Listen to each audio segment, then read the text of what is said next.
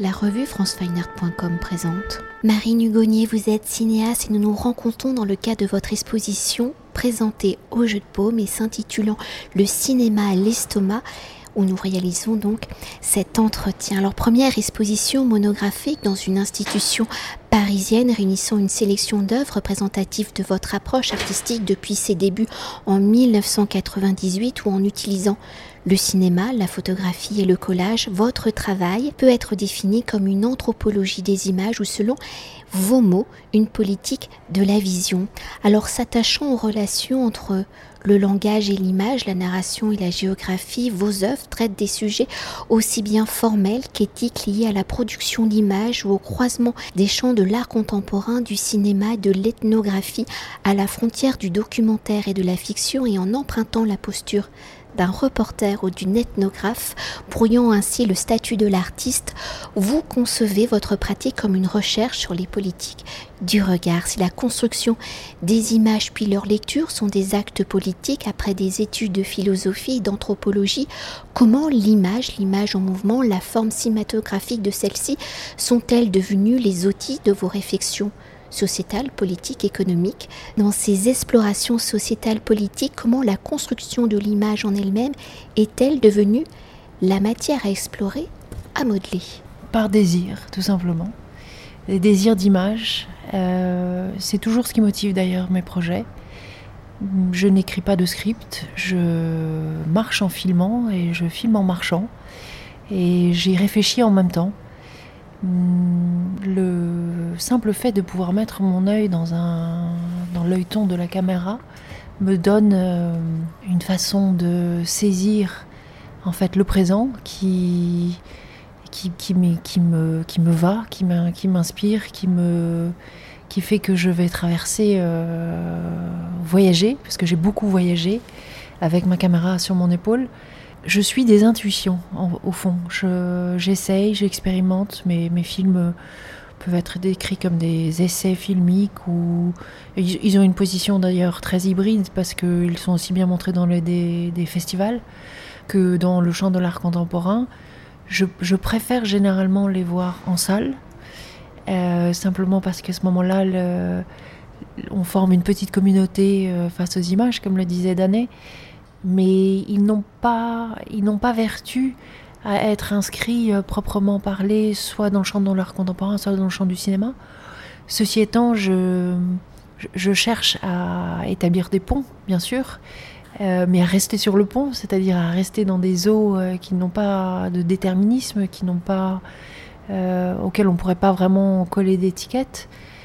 Euh, cette façon de travailler, c'est une économie euh, de production qui est très fragile, euh, qui travaille avec des petits bouts de ficelle, des petits bouts de montage, des fins de bobine, un peu tête de copain, voilà, mais qui travaille très précisément sur les économies des regards. Ça, politiquement, ça m'intéresse beaucoup parce que je, l'ai fait, je l'ai commencé intuitivement en Afghanistan en 2001. Euh, j'avais lu un article dans Le Monde qui parlait de la vallée du Panchir et qui décrivait cette vallée qui est au nord de Kaboul, au, pied de l'Hindoukush, comme étant un jardin de paradis mais en même temps qu'il liait en fait cette euh, végétation luxuriante à une histoire politique euh, très précise, donc à l'histoire de la, de la révolution afghane, euh, et qui avait vu l'Afghanistan, comme on le sait, a vu absolument toutes les idéologies politiques du siècle traverser, fouler, fouler son, territoire. Et donc la, vallée du Panchir était décrite comme un des endroits qui avait fondé en fait la résistance. Donc je, je suis partie voir et, je fais souvent ça, c'est-à-dire que je pars voir ce qu'il en est. Euh, et, je, à brûle pour point, en fait, je, saisis ma caméra et je. C'est autant une façon d'être témoin que aussi de vouloir euh, euh, regarder comment je regarde. C'est-à-dire, c'est autant réfléchir à ma propre position, d'essayer de défaire une une, vision anthropocentrique, en fait, euh, culturellement, qui impose un, regard particulier.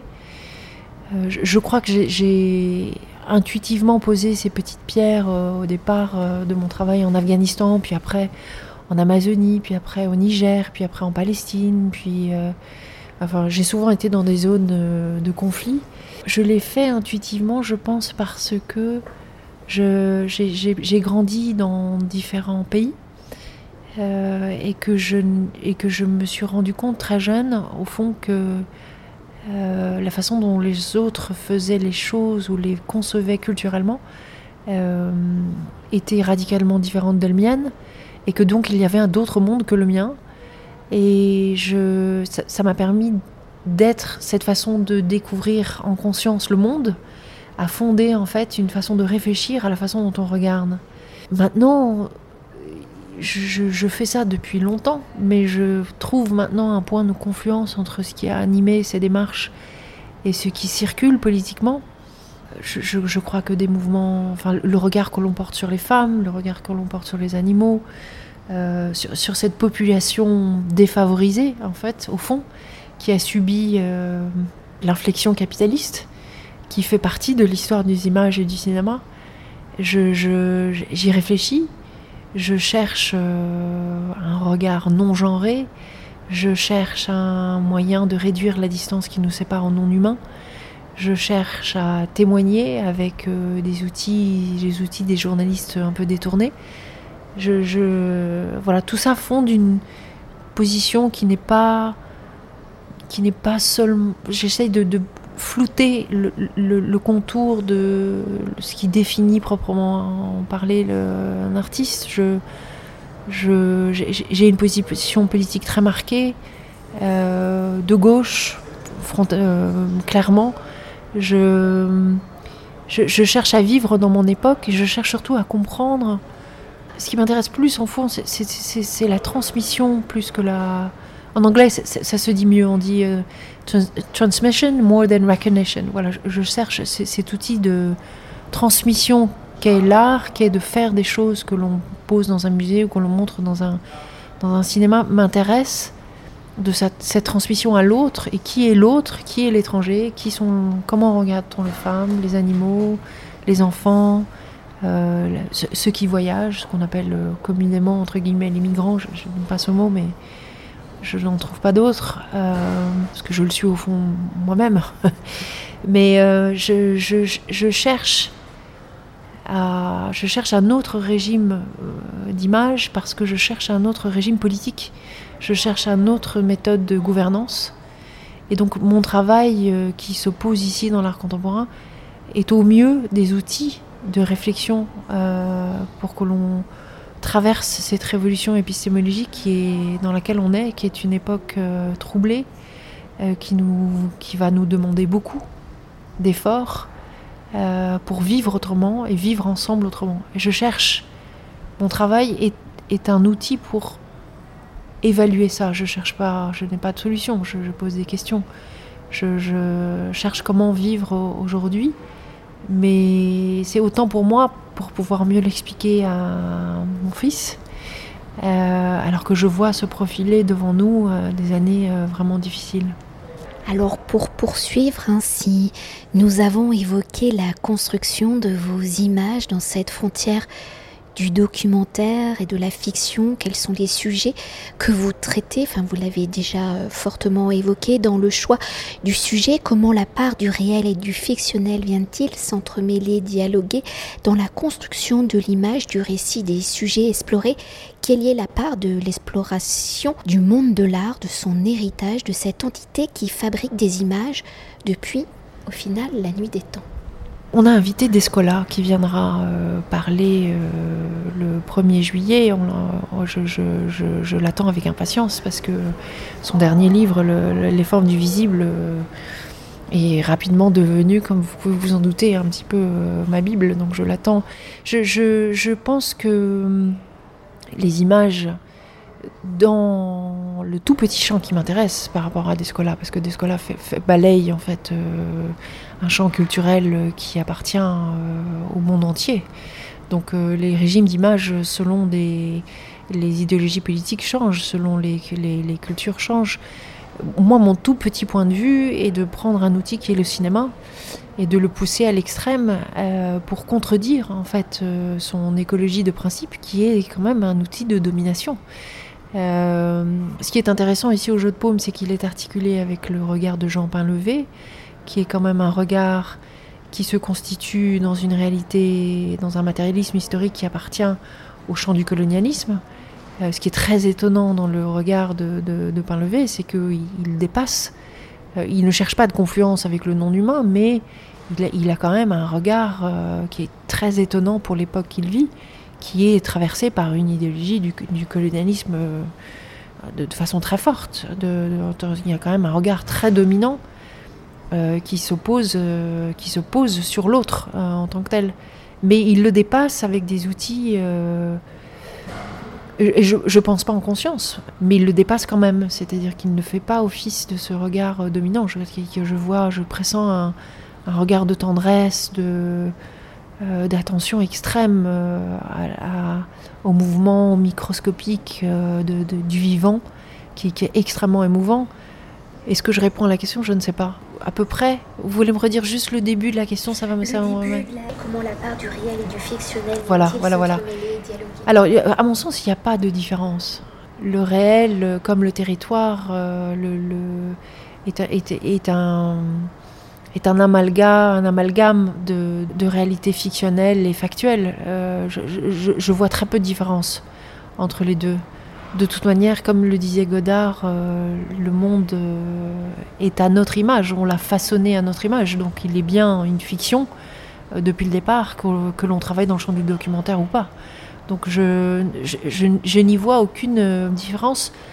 Ceci étant, je, me suis confrontée à l'exercice d'écrire un, long métrage de fiction. Voilà, ça c'est pour bientôt. J'espère. J'espère. En tout cas, je, l'ai écrit, oui, avec, une, avec l'idée de contredire la narration, d'essayer de, chercher une grammaire filmique dans le champ de la fiction. Euh, et j'attends ça avec impatience. Je mais au, fond, ce, que je fais toujours, c'est faire ce que je ne sais pas faire. C'est-à-dire que je, je, je, me déporte là où je ne suis qu'une étrangère et je pose un regard et je réfléchis à la façon dont je regarde. Voilà, c'est exactement ce mouvement-là. Il n'a pas plus de prétention. Au contraire, il veut euh, infléchir sur ma position une, une critique. Voilà. Donc non, il n'y a pas de différence entre la réalité et la fiction. Définitivement pas. Et peut-être, euh, comme nous sommes une paume hein, dans une institution euh, culturelle, hein, j'allais dire muséale, mais le jeu de paume n'a pas de collection, euh, peut-être revenir sur votre rapport hein, justement à ce monde de l'art où plusieurs œuvres dans l'exposition y sont directement liées, surtout je pense à cette performance avec des restauratrices qui viennent restaurer en direct une œuvre. Oui, donc on a une salle entière dans, le, dans l'exposition qui est une euh, performance euh, pour laquelle on a fait venir euh, l'État français, nous a prêté la plus belle copie de La liberté guidant le peuple de Delacroix. Et nous avons une restauratrice assermentée par l'État qui vient tous les jours, non, pas tous les jours d'ailleurs, elle sera là le mardi et le samedi, qui vient travailler, qui vient restaurer euh, cette œuvre. Alors ce qui m'intéresse ici euh, est un, petit un, peu particulier parce qu'il fait un petit peu une entorse à l'éthique de la restauration proprement dite, dans le sens où euh, ce qui m'intéresse c'est le geste du restaurateur qui ouvre les la, du tableau et donc expose le tableau à l'air ambiant, donc à la pollution, mais aussi bien à la sueur et au souffle des visiteurs. Donc le tableau enregistre d'une façon euh, claire euh, notre présence et en même temps il enregistre sa propre présence au monde. J'en veux pour preuve que le, on a restauré récemment la ronde de nuit de Rembrandt au Stedelijk Museum à Amsterdam. Et la ronde de nuit, au départ, ne s'appelait pas la ronde de nuit. Euh, la peinture au plomb qu'utilisait Rembrandt s'est oxydée avec le temps. Et ce n'est au 18e qu'on l'appelle ronde de nuit, donc on fait de cette scène une, scène de nuit. simplement parce que le, plomb s'étant tellement oxydé qu'on y voit une, une, scène de nuit. Donc le tableau ne porte pas ce titre au départ. Donc il y a bien un effet de la matière qui, changeant et réagissant à l'environnement dans lequel elle se trouve, infléchit une différente narration au tableau. Donc je, me place là dans une sorte de, de, matérialisme vital, qui est un champ philosophique français, euh, qui confère aux objets une, ce qu'on appelle en anglais an agency, c'est-à-dire une façon d'être au monde qui, est, qui porte les traces euh, de l'environnement dans lequel il se trouve. Euh, il y a d'ailleurs un, entretien que je fais dans le catalogue qui parle donc de cette restauration et je, m'adresse à Eyal Weisman qui a monté une agence qui s'appelle Forensic Architecture en Angleterre, qui est une NGO qui a ses bureaux euh, dans le tribunal euh, international de la Haye et qui euh, prend pour postulat l'idée que l'architecture elle-même peut être considérée comme un outil qui comporte les traces de la violence et que c'est à partir de cet outil-là, c'est-à-dire des traces de la violence dans la matérialité, que l'on peut reconstituer des scénarios de la vérité ça m'intéresse.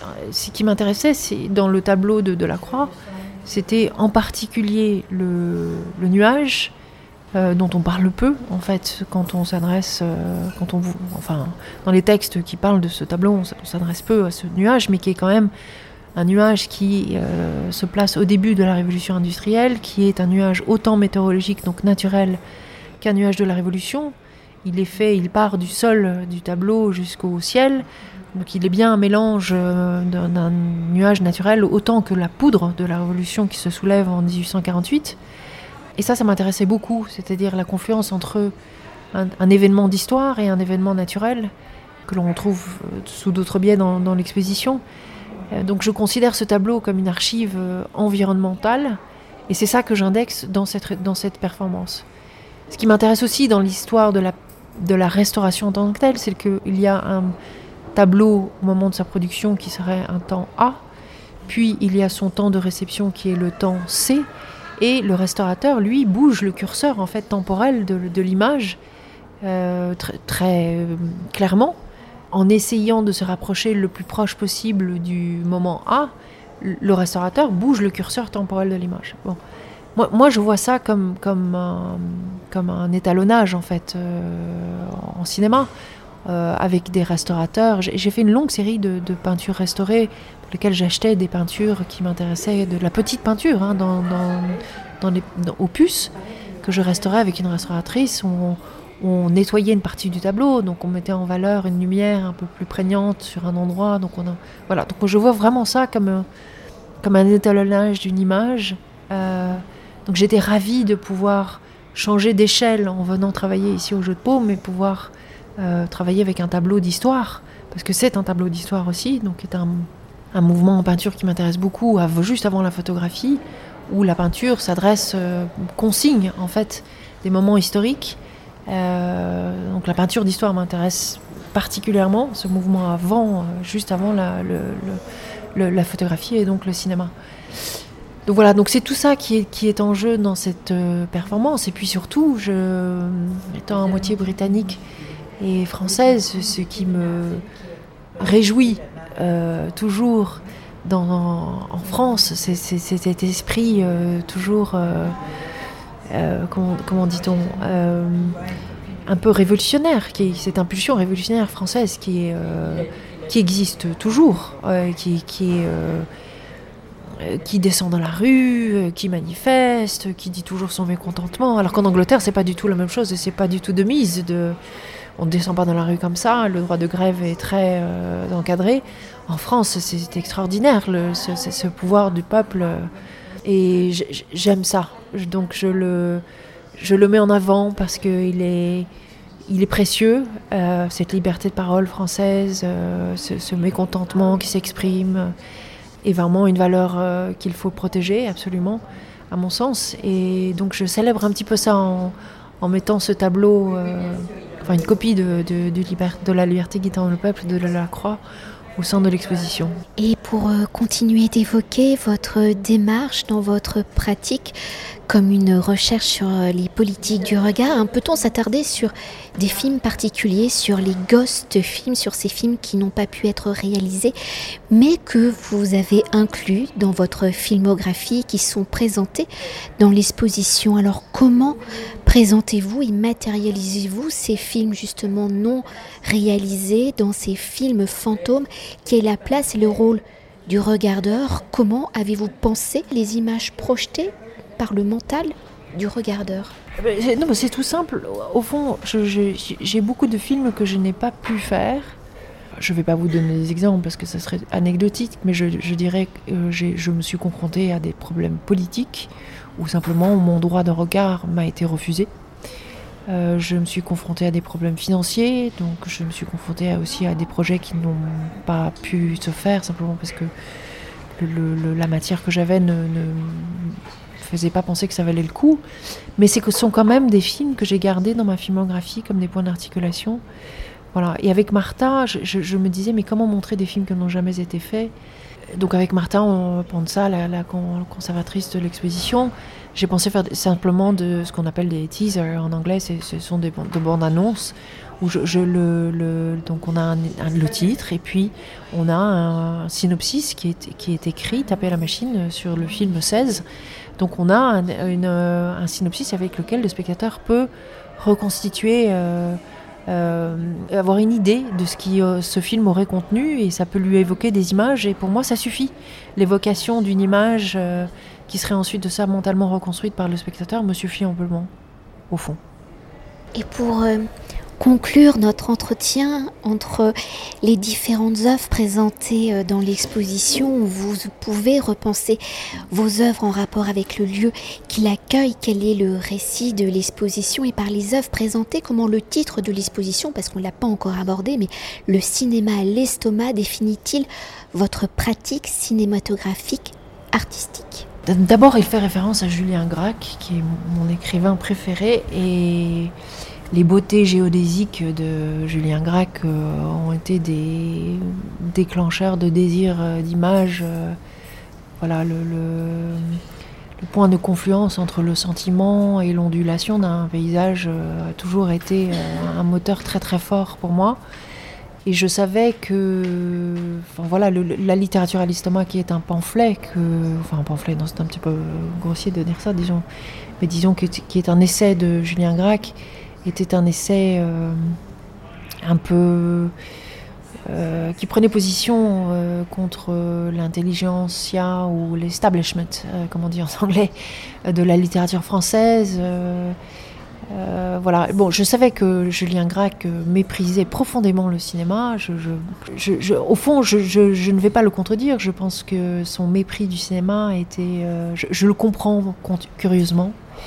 Euh, je le comprends dans le sens où je, mets moi-même les, images en doute, je les, je les mets en abîme, puisque je leur demande au fond d'essayer de, produire la possibilité d'un autre regard, alors que fondamentalement le cinéma est partie intégrante de l'histoire du capitalisme. Donc euh, essayer de dépasser de faire des images qui proposeraient un autre type de relation au monde, euh, dans un monde post-capitaliste qui m'imagine un nouveau type de, gouvernance euh, avec des outils qui, au fond, sont index le, projet moderne. Qui, enfin, j'ai une ambivalence pour le cinéma très claire. C'est un rapport passionnel où je, l'aime et je, le déteste fondamentalement. C'est-à-dire que je, suis enchantée et c'est le mot, je veux dire que l'illusion est enchantante du cinéma, enchantée aussi par son projet politique qui est de permettre à chacun d'entre nous d'être autre que ce que nous sommes, c'est-à-dire de transcender notre, nos catégories sociales par le truchement de, l'illusion. C'est fondamentalement le, projet moderne, euh, démocratique, qui est contenu euh, dans, l'outil cinéma. Mais en même temps, cette illusion reste, euh, reste, reste à, reste critique. il est faux, il faut rester critique avec cet outil, euh, sinon euh, il, s'emballe très facilement. C'est-à-dire qu'il faut qu'il soit réflexif. Voilà, c'est ça pour, pour qu'il pour qu'il soit, qu'il commence à dialoguer critiquement. L'illusion doit être réflexive, absolument. Donc Grec, la littérature à l'estomac, le, cinéma à l'estomac, participe de la même chose, c'est-à-dire que je, d'abord j'ai un cinéma, j'ai un désir de cinéma qui est, que je ne peux pas, je ne peux pas m'empêcher d'avoir ce désir, désir qui s'exprime peu parce que tourner pour moi ça veut dire des mois de recherche de, financement, des mois d'écriture, je, je, mûris des idées, je projette des choses dans ma tête euh, pour quelques jours de tournage.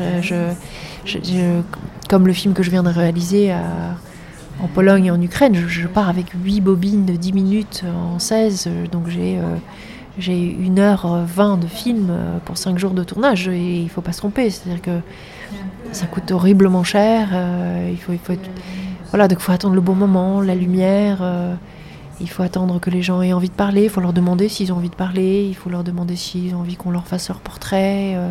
donc c'est des heures à parler avec les gens avant de pouvoir enregistrer quoi que ce soit. Donc euh, c'est et puis le ventre, ce n'est pas la tête. La tête, c'est la souveraineté, c'est la rationalité, c'est le pouvoir. Le ventre, c'est le peuple. Et je, voilà, j'ai un envie d'image euh, euh, qui parle euh, à tous, tout simplement. Merci. Je vous en prie, merci, c'est à vous. Cet entretien a été réalisé par franceweiner.com.